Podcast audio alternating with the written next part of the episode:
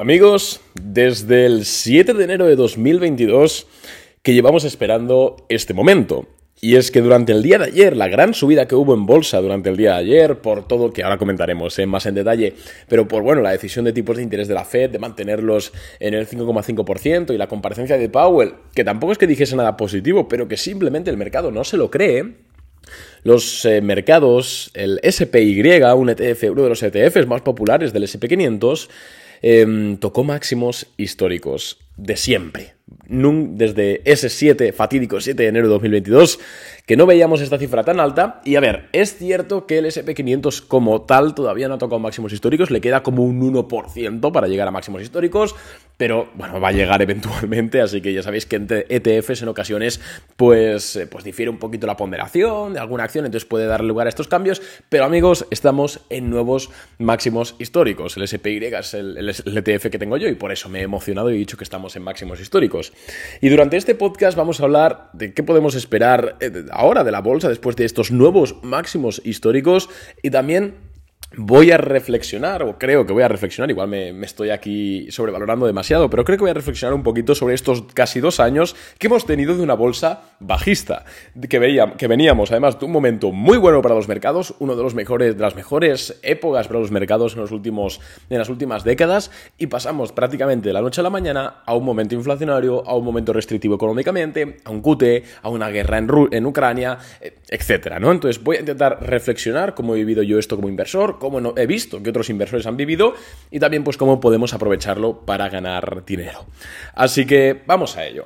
En primer lugar, quiero decir, explicar un poquito las razones de la subida del día de ayer, que a ver, esencialmente si leéis la transcripción de la rueda de prensa de Powell, diréis, Arnau, pero si Powell no ha dicho nada nuevo, no ha dicho nada positivo, parece ser que la transcripción, parece, perdón, parece que la transcripción sea exactamente la misma que la del mes anterior.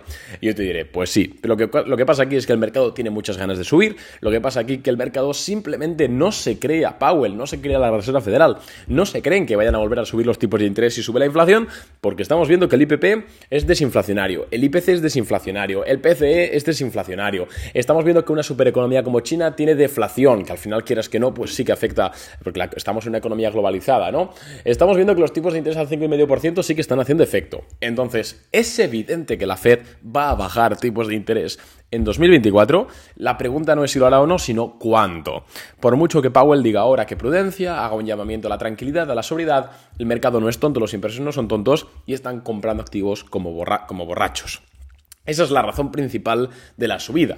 E independientemente de que ahora venga una corrección, una pequeña corrección o no, que yo personalmente creo que después de romper máximos históricos sí que habrá una pequeña corrección, no digo un crash, por supuesto que no, pero digo una corrección.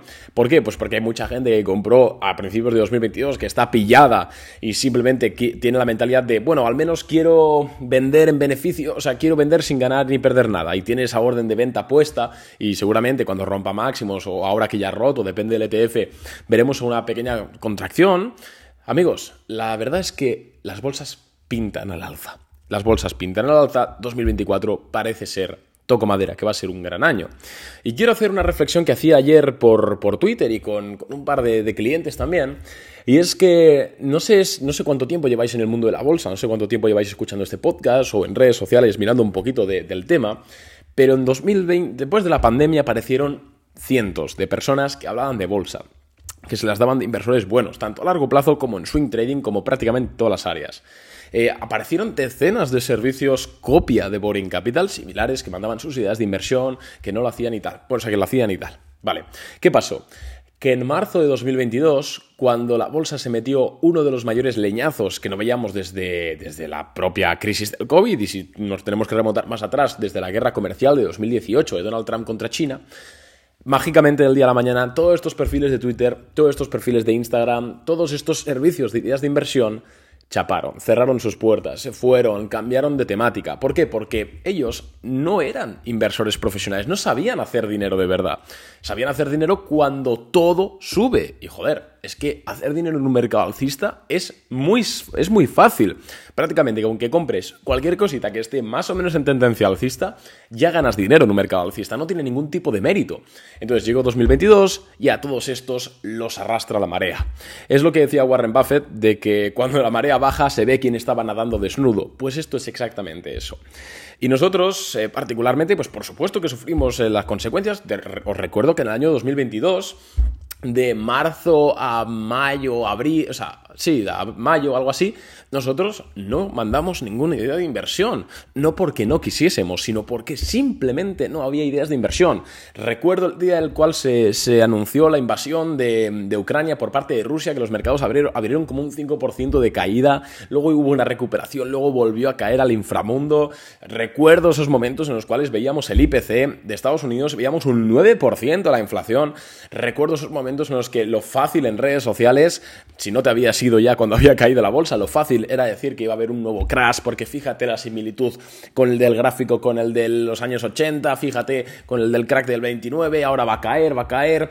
Abrías YouTube y ciertos canales de inversión, entre comillas, hablando de que el nuevo crash, que no sé qué, que si véndelo todo. Y, y, nosotros, porque no hablo solo de mí, pero nosotros estuvimos, estuvimos aquí, seguimos haciendo podcast todos los días de bolsa, seguimos en Instagram subiendo contenido bursátil.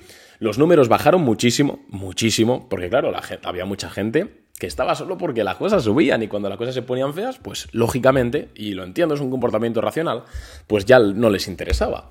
Y nosotros seguimos aquí, haciendo contenido, haciendo podcast. Por supuesto, después de estos tres meses, que obviamente, pues si no había ideas de inversión no mandamos nada, pero luego reabrimos el servicio Boring Capital en uno de los peores momentos de la bolsa de las últimas décadas, lo reabrimos, eh, ganamos dinero incluso con cortos, estábamos ahí, eh, obviamente, captando clientes muy poco a poco, pero clientes de verdad, y quiero desde aquí eh, agradecer a todos los clientes, todos los clientes, de verdad, yo lo agradezco muchísimo personalmente, pero en especial eh, quiero agradecer a esas personas, a esos clientes que se hicieron clientes cuando, joder, abrías las noticias y había una guerra, cambiabas de canal y había inflación, cambiabas de canal y esta inflación, te metías en YouTube y te decían que no sé qué inversor lo vende todo. Yo realmente le quiero dar las gracias a, esos, a esas personas que confiaron en nosotros, que confiaron en la capacidad de Boring Capital para seguir haciendo dinero en un mercado bajista que es algo muy complicado, tanto en swing trading, que es nuestra estrategia, como otros tipos de estrategias. En nuestro caso, hablo por, por la parte que nos toca. Y en 2022 yo lo recuerdo como un momento duro porque mm, obviamente Boring Capital como empresa dejó de ser rentable y entonces yo tuve que poner dinero de mi bolsillo para que la empresa pudiese seguir rodando, para poder seguir dando servicio a los clientes, para poder, em, joder, pues seguir afrontando operaciones Em, lo hice de mi bolsillo y recordad que yo, pues joder, pues vivo de la bolsa, entonces tampoco estaba ganando dinero yo de invertir porque no había oportunidades, ¿no? Entonces, no, no me las quiero dar tampoco de héroe, absolutamente que no, seguramente la mayoría de los que estéis escuchando esto hayáis hecho proezas muchísimo mejores que esta, pero ahora que es un momento en el cual vemos los índices en máximos históricos, joder, pues considero que es un buen momento para ello. Y este podcast, mm, de verdad, no quiero que sea una oda a mí mismo, una oda a Boring Capital, porque no, sino que quiero resaltar algo de lo que me he dado cuenta. Y es que al final nosotros, por supuesto, aguantamos ahí, estuvimos al pie del cañón, Em, y poco a poco, pues fuimos haciendo. Obviamente, cambiamos ciertas cosas de nuestra operativa. Tratamos también de cambiar un poquito el servicio. Tratamos de mejorar lo máximo posible para estos clientes que confiaron ciegamente, casi de, una forma religiosa, en nuestra capacidad de hacer dinero. Joder, pues lo cambiamos para tratar de optimizarlo lo máximo posible, ¿no? y he aprendido algo. Yo he aprendido algo. Lo que he aprendido es que al final el éxito en, en la vida, y en mi caso, mi, área de expertise es la bolsa, es la inversión, pero esto realmente es aplicable a sea lo que sea que estés haciendo, incluso si estás estudiando una carrera, al instituto, lo que sea, em, es aplicable, ¿no? Y creo que el éxito en la vida, o la, se mide con la capacidad de, y perdona la palabra, pero de comer mierda y seguir haciendo lo que tienes que hacer. Porque al final, em, en cualquier cosa, en cualquier área de la vida, eh, no es lineal, y mucho menos con siempre tendencia alcista, sino que hay momentos en los que te la pegas, porque la has cagado o porque simplemente pues el mercado, como puede ser, ha podido ser 2022 o, o como pudo ser la crisis de 2007, eh, o, etcétera, simplemente el mercado te dice, te comes una hostia. Y creo que la capacidad de, el éxito que puedas tener como persona se mide en la capacidad que tengas tú de decir, ok, las cosas no están yendo bien ahora, voy a tratar de hacer lo mejor, los cambios para hacerlo lo mejor posible con esta situación y voy a seguir haciéndolo. Me da igual los resultados, me da igual no ver, no ver dinero en este caso, me da igual eh, no ver clientes, hablo ya desde la, desde la perspectiva de Boring Capital, pero esto aplícalo a cualquier, a cualquier área de la vida, me da igual todo. Sigo, sigo con el podcast para aquellas personas que han quedado, sigo con Instagram, sigo dando charlas, sigo mandando ideas de inversión a los clientes, seguimos operando, seguimos optimizando la operativa. Y amigos, puedo decir orgullosamente que en 2023 hemos tenido muy buenas rentabilidades en Boring Capital. Muy buenas rentabilidades. Y, en 2024 tiene pinta de que serán mejores. Y no es que lo sepa seguro, no es que lo sepa seguro, pero al final, por ejemplo, os voy a compartir un, experimento, ¿no? El, otro, eh, hace unos 3 o 4 meses nosotros pasábamos nuestro screener de rigor y nos salían entre 10 y 15 empresas interesantes para invertir, así en tendencia alcista, con crecimientos y tal.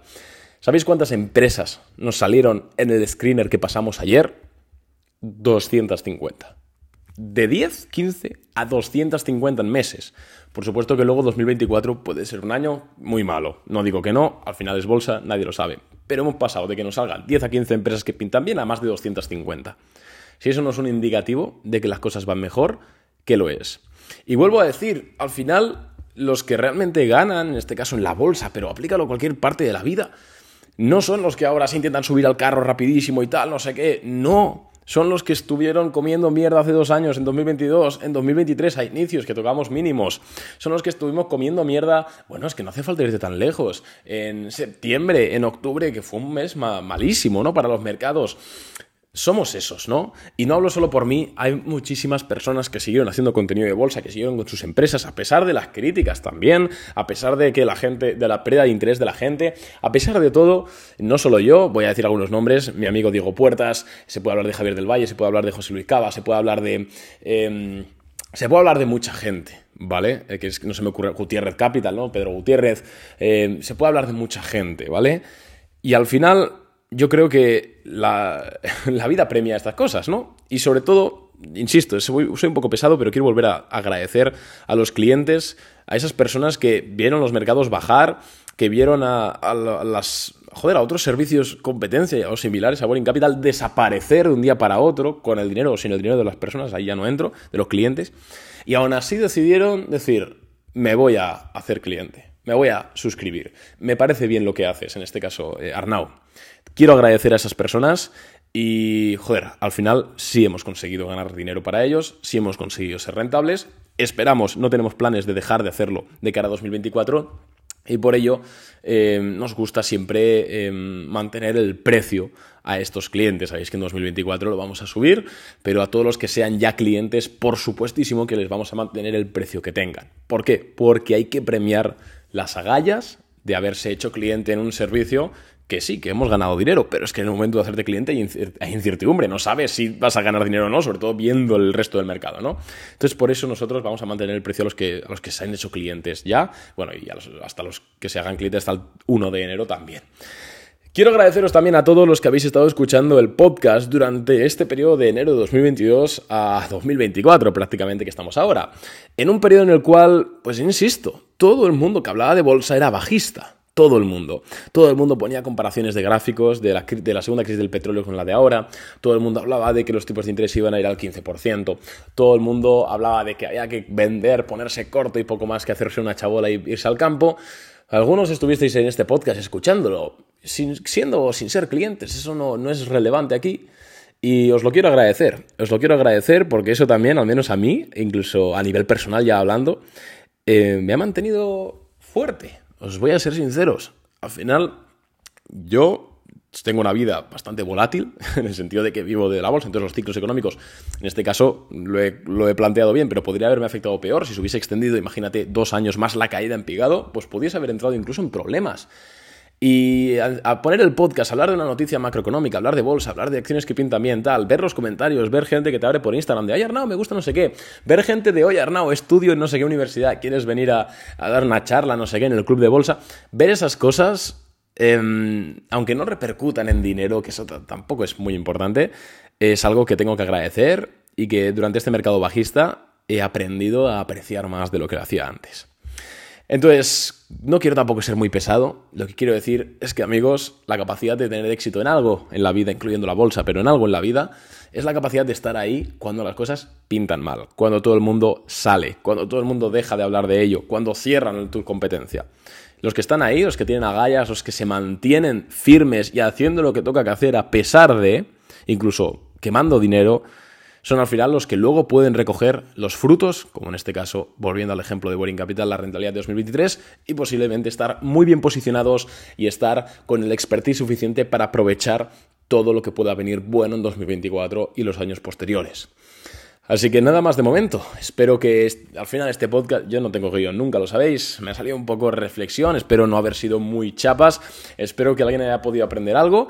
Y por supuesto, volviendo al tema de la bolsa, amigos, Busquen ideas de inversión, tendencias alcistas, stop ajustados, manténganse humildes, no piensen que ustedes van a tener siempre la razón porque han comprado una empresa o H o Y empresa y seguramente que os irá muy bien. Así que nada más amigos, muchas gracias por estar ahí, de verdad, os lo, digo de corazón, es que no tengo guion y cuando me ponga a estas cosas me salen cosas que, que, no, que no tocan o lo que sea. Pero muchas gracias por haber estado ahí durante este mercado bajista y ahora que estamos de nuevo máximos históricos, vamos a darle mucha caña. Un abrazo a todos y nos vemos en el siguiente episodio.